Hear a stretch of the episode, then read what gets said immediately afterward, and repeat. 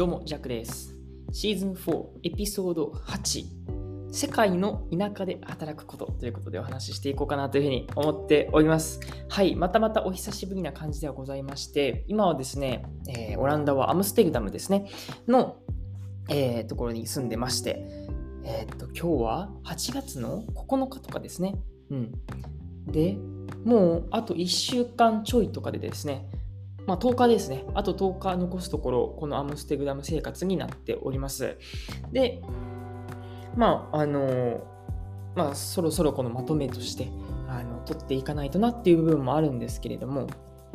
あの、まあ、久しぶりにと言いますか、あの、ちゃんとこの自分の時間を設けて、あの、メモを取ったりとか、まあ、俗に言う内省ってやつですよね。自分のことを考えるっていうこう時間を設けれたので、今こうやってあの、ポッドキャストを録っているような形になってます。で、タイトルにもある通りなんですけども、この世界の田舎で働くことっていうのを、なんかね、やってみたいなっていうふうに思ったっていうのが、まあ、この今回の話になってるんですけども、あの、まあ、久しぶりに、こういろんなポッドキャストであったりとか、あの、まあ、 Voicy って言われるね、音声コンテンツを聞いていく中で、やっぱりその、なんだろうな、環境にとらわれずにこう働くっていうのはとても素敵なことだなと僕は思っているわけですね。まあそれだからこそありがたいことに今こうやってアムステルダムでのこの生活っていうのをさせてもらってはいるんですけども、で特に今はですよね、この circular economy と言われるようなその環境に配慮した、そして人にも、えー、経済にも配慮したような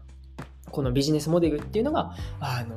最先端でやられているっていうのがこのアムステルダムなわけでして、で、それについてまあ今回調べるっていうのが僕のね、ちょっとしたこのミッションであって、で、それを今こうやって発信していたりとか、あとは日記にまとめたりとかっていうのをしているわけなんですけれども、やっぱり都会ですね。うん、思いました。あの、ね、まあ、日本でいうところの東京なわけなわけですけども、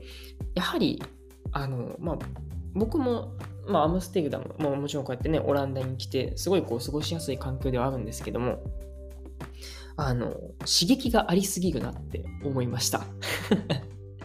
あの、まあね、観光地っていうのもありますし、でね、僕が今住んでいるアムステルダムでもゾイド地区っていうところなんですけども、あの、まあ、学生寮っていうのもあってね、本当にあの、何ですかね、何もないっちゃ何もないんですけども、僕からしたら何でもあるんですよね。うん、っていうのも僕はコーチの時にね、から比べると、コーチの時なんてコンビニなんて歩いて30分とかかけないとなかったですし、基本は山と川と、はい、動物たちに囲まれるっていうような生活だったので、やはりあの生活が僕は合っているなっていうのが正直な感想です。うん。あのー、まあもちろん刺激があると、すごいね、一日一日こう、なんか満たされていったりとか、新たな発見があるように思うんですけども、なんか、なんだろうな。外の刺激って、その、効果は、なんていうんですかね、速攻であるんですけども、なんか持続力がないと言いますか。一旦その、例えば今回ですと、なんかパレードに参加してみるとか、それこそ僕はベルギー、ルクセンブルクというのもね、ありがたく行かせてもらって、で、すごいその素敵な時間も過ごさせてもらってっていうのではあるんですけども、やっぱり、まあ、それも、何、それを否定するわけでもなく、あの自分のこの時間を持つことの大切さっていうのをとても感じたっていうのが今回ですね。だから別にその旅したことが全然楽しくなかったとかっていうわけではなく、むしろあのそこでも良かったんですけども、やはりこう自分の中で、えー、っと、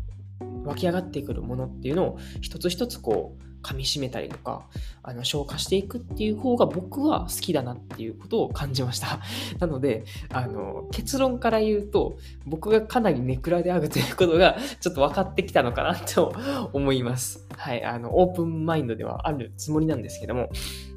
その外に出ていくっていうよりかはうちの中であのゆっくりこの自分の時間を過ごして、で、えー、考え事をしたいとか、そこでアイデアを練ってみたいとか、まさにこうやって今、ポッドキャストを撮っていたりとかっていうことができるわけですよね。うん、で本当に最近もそのポッドキャストを撮れてなくって、ちょっとね、あの自分の中で、ああ、撮りたいのにどうしようとか、なんか申し訳ない気持ちであったりとか、なんか謎のちょっと不安というかね、マイナスな感情が出てきてはいたんですけども、やっぱりこうやって自分の時間を作ることによって、あ、なんか、また生き返ったと言いますか、うん、そんな感じがしました。うん。だから、あの、まあ、都会よりかは田舎で生活をするのが僕は結構性に合ってるんじゃないかなっていうふうに思います。うん。あの、外部の刺激がありすぎるっていうね、あのこれ行かなきゃとか、あれ行かなきゃとかっていうふうに、あの次の日のスケジュールとかも結局出かける。うん、で、そこで新しいものは見るんだけども、うん、まあそれはね、多分ね、僕のその語学力っていう部分もあるのかなとは思ってて、うん、あのっていうのもですね、ちょっとまたこれもずれちゃうんですけども、あの、ちょうど今は8月の9日火曜日なんですけども、先週ですね、あの金、土、日とクライマックスでありました、プライドパレードっていうのがあったんですよね。で、プライドパレードっていうのは、あのまあ、まず日本ではあまり親しみがないなっていう部分なので、ちょっと説明すると、あの LGBTQ って言われるような、あの性的なこのマイノリティ、マイノリティっていうともうそもそもそれも良くないのかもしれないんですけども、なんかそれの方々を応援するであったりとか、あのそういう問題に立ち向かうっていう部分、あのみんながみんな、あのどんな形であってもいいやんかっていうところをあの歌ったようなあのムーブメントやし、まあ、イベントがあったわけですよね。だから本当にあの、なんですかね、あの、なんだ、異性同性関係なく手をつないでとか、それこそ、なんだ、あの公共の場でキスをするみたいなところも、もうバンバン見たわけなんですけども、っていう、まあそういった外部的なその刺激っていうのももらいながらではあるんですけども、あの、初めてね、その時に、あの、オランダ人とお話をするっていうきっかけがあったんですけども、あの、悲しいことにですね、僕全然聞き取れなかったっていうね、ことがあったんですよね。あの、まあ、早すぎてっていうのもあると思いますし、あの、すごいあの、なんだ、パレードだからめっちゃうるさいんですよね。だからクラブの中で、ワイワイしてる中で、あの、話をするみたいな。だから、でっかい声出しても、あんまり聞き取れないみたいな。イメージ、あの、居酒屋ですね。居酒屋でもみんなガヤガヤしてて、その中で、あの、自分らも声を出さないといけないみたいな。なんか、あれがすっごいしんどいんですよね。あの、うん、普通にしんどいし、聞き取りもそもそもしんどいし、自分も発するのもしんどいし、みたいな。まあ、そういう環境を言い訳にしながらですね、まあ、僕の語学力が足りてないっていう部分が、えー、垣間見えたわけなんですけども、まあ、何が言いたいかと言いますと、やはりその自分の語学力っていう部分とかね、その情報を、その解像度が荒いっていう説もあるんですけども、うん、っ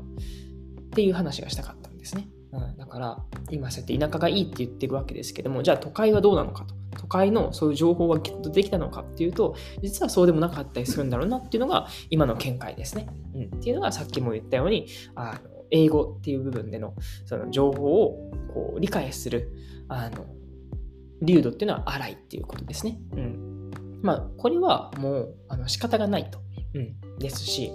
ね、よくよく考えてみると、僕はカナダに1ヶ月間、はい、長期で行ったのはそれだけですし、で、1週間ぐらいなんかね、親に黙って、なんだ、えー、っと、あ、これどこやったっけベトナムのハノイに行ったわけなんですけど、てか、それぐらいですよね。でしか海外っていうのは経験してないですし、別にそれ海外行かなくても DMM 英会話とかでこう、英会話をしてるわけですけども、まあそれぐらいだから、まあまあまあ、あの悪くはないというか、まあまあそんなもんかなっていう感じですよね。あまり期待をしない自分にも。でも、どうしてもね、やっぱ僕のその住んでる、ね、あの、もう一人の相方、えー、がですね、まあよく喋れるんですよね。だから、やし、話も聞き取れるっていう部分で、やっぱりこう比較してしまうっていうね、部分もあるんだろうなと思って。あまあ、もちろん比較して自分がこうやってエネルギーをこう、じゃあ、自分の矛先に向けて頑張っていくっていうのだったらいいんですけども、ちょっとね、あの、一時期、あの、ショックでですね、あの、何も動けないみたいな部分もちょっとあったので、あの、まあまあそんなもんだよねと。うん思いながら、もう日々日々ですね、コツコツやっていくしかないんだと。うん周りを比べても仕方がないっていうことも、ちょっとね、今日ね、はい、肝に銘じていけたらなと思います。だからこそですよね、その人と比べることが、あの僕の場合はあんまりいい方向に向かないっていうのもあるのか、だから外部の、その、何ですかね、騒音言われるものを全部シャットアウトして自分の世界にこもるっていうのが僕の中ではすごい生きやすい生き方なんだなと思いました。なので最初に言ったようなその田舎なのか都会なのかっていうところでもやはり田舎がいいっていう部分はそこにあってあの、まあ、いろんな人との出会いっていうのもとっても大切なんですけども出会いすぎると自分がそれに引っ張られてしまうしそれによって自分がすごいあのダメージを受けてしまうっていう部分もあるのでうん。あの、まあ、選択と集中ですよね。選んで選んで。で、自分の中で集中していく。と気がつけば、あの、なんだろうな、まあ、自分が生きやすいような、あの、生き方になってたりとか、働き方になってるんじゃないかなと思って、今もやっておるわけでございます。そう思うとね、やはりあの日本に帰ってくるならば、コーチっていうのはすごいあの魅力的だなというふうに感じたわけですし、はい、またね、あの帰ってくるかなっていうふうな部分も、本当にあの強く感じております。うん、で、次のですよね、もうあと1週間今日したらですね、デンマークに行くわけなんですけども、そのデンマークはですね、なんとなんと、あの結構田舎寄りのところであの授業、学校があるので、すごい、それは、それもですよね、楽しみにしております。うん、だから、その、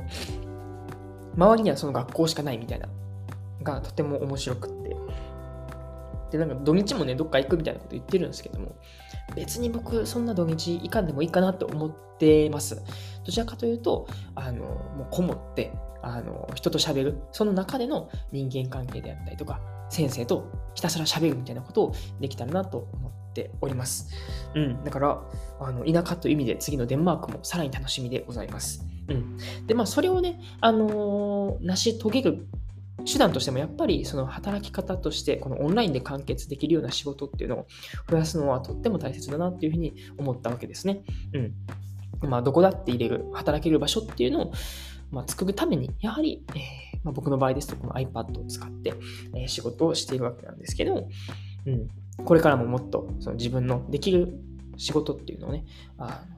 何なんだっていうのを考えながら、あの日々日々やっていきたいなと思うんですけど、今はね、そのグラレポを書く、グラレコを書くっていうのがメインの仕事にはなってるわけですけども、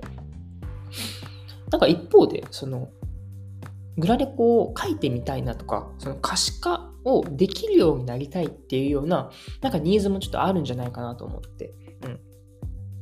うん。ね、案外そのグラレコ書いてみたいっていう人がいたりとか、そうやってどういうふうに書くんですかっていうので、うん、悩んでいるっていうかね、それができることによってすごいコミュニケーションとかも、あの、やりやすくなりますし、うん、なんかそんな方々をサポートできるようなね、あの、スクールじゃないですけども、なんか作っても面白いのかなとも思ってます。なんかもしね、興味ある方、うん、おりましたら